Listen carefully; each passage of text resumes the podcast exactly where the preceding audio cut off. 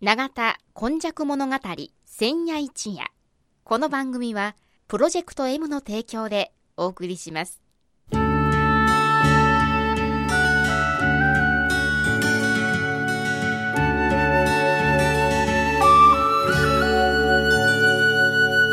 神戸は港があることで多様性のある町となりました。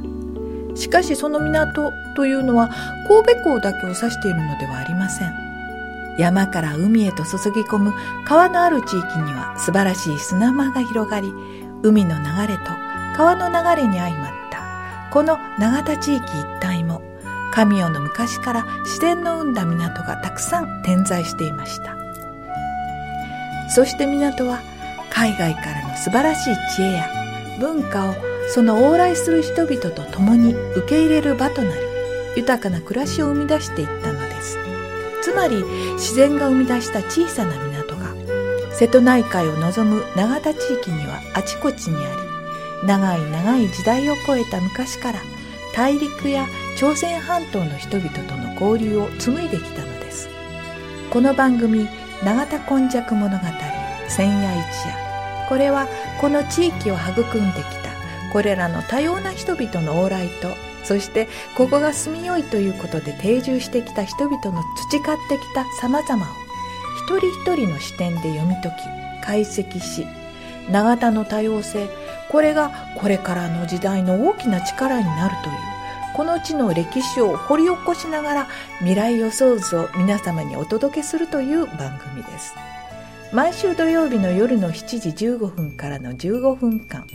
FMYY からお届けします。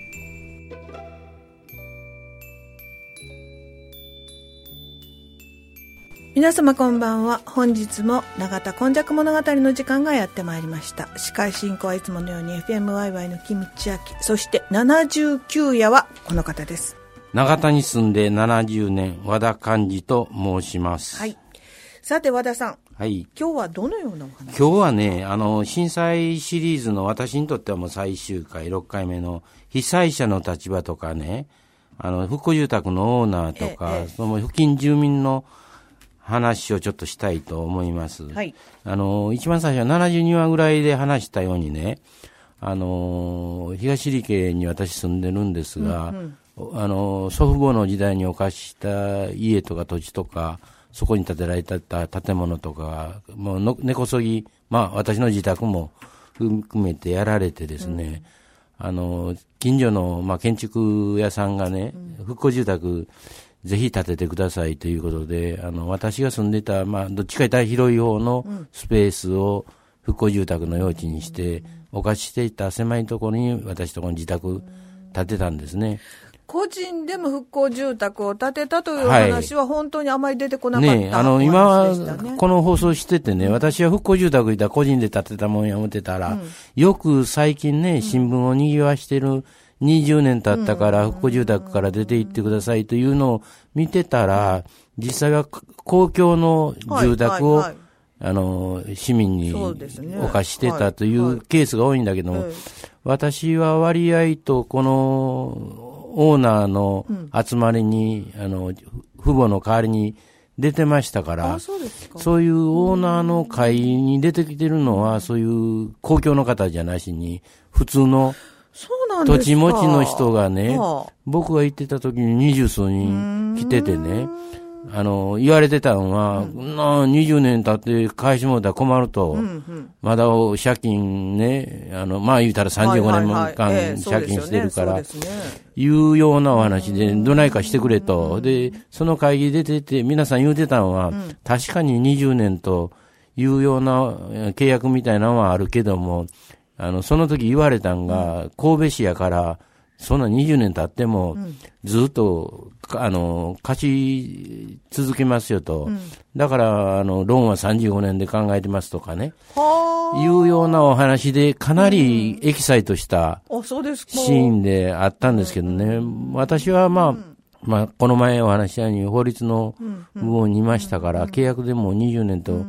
書いてしまったら、なんぼ言うたって、結局わかんので、実際は20年経った時に戻ってくるという前提でね、対処していかないかんということで、早めにね、あの、返し、いなん16個あったんかな、?16 個あって6個返してもらったんかな、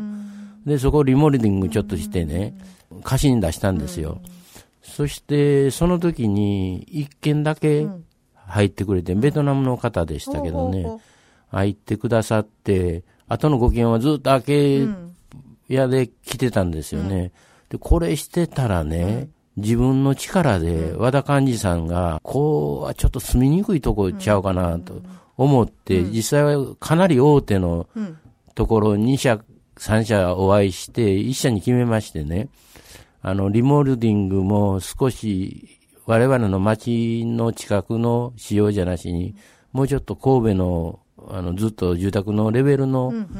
リモールディング、まあ、このちょっと少々お金かかったっていいと、まあ、ありがたいことにね、この復興住宅の場合は、リモールディングのお金は一部、ある上限があるんですが、出ましたんでね、それにプラスしてね、ちょっと良さげな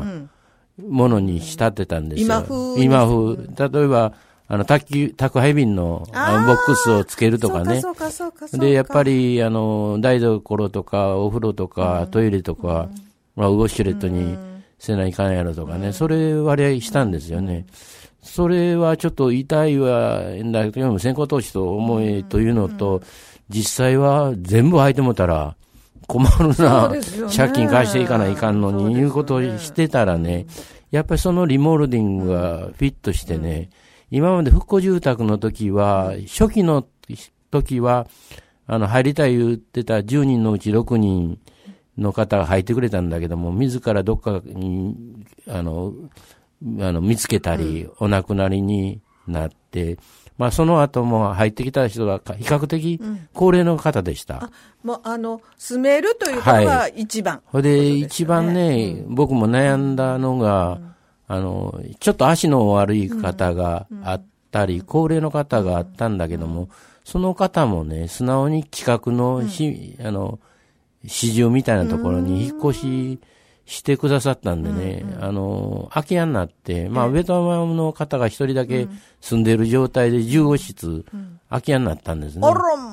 ほいで、これで、リモルディングしてね、ある業者に頼んだらね、これがね、思ってもみなかったようにね、若い人が、入ってきてね、それは町にとっても嬉しいですね。はい、女性の方もね、はい、半分ぐらい入ってくれてね、まだ、あの、こういうことになるとは思わなかったね。まあ、この方たちが街で溶け込んでもらったらいいなと思うように今、頭が変わってきて、少し難関をクリアできたかなと思ってて、そういう目で、周りでね、2、3軒、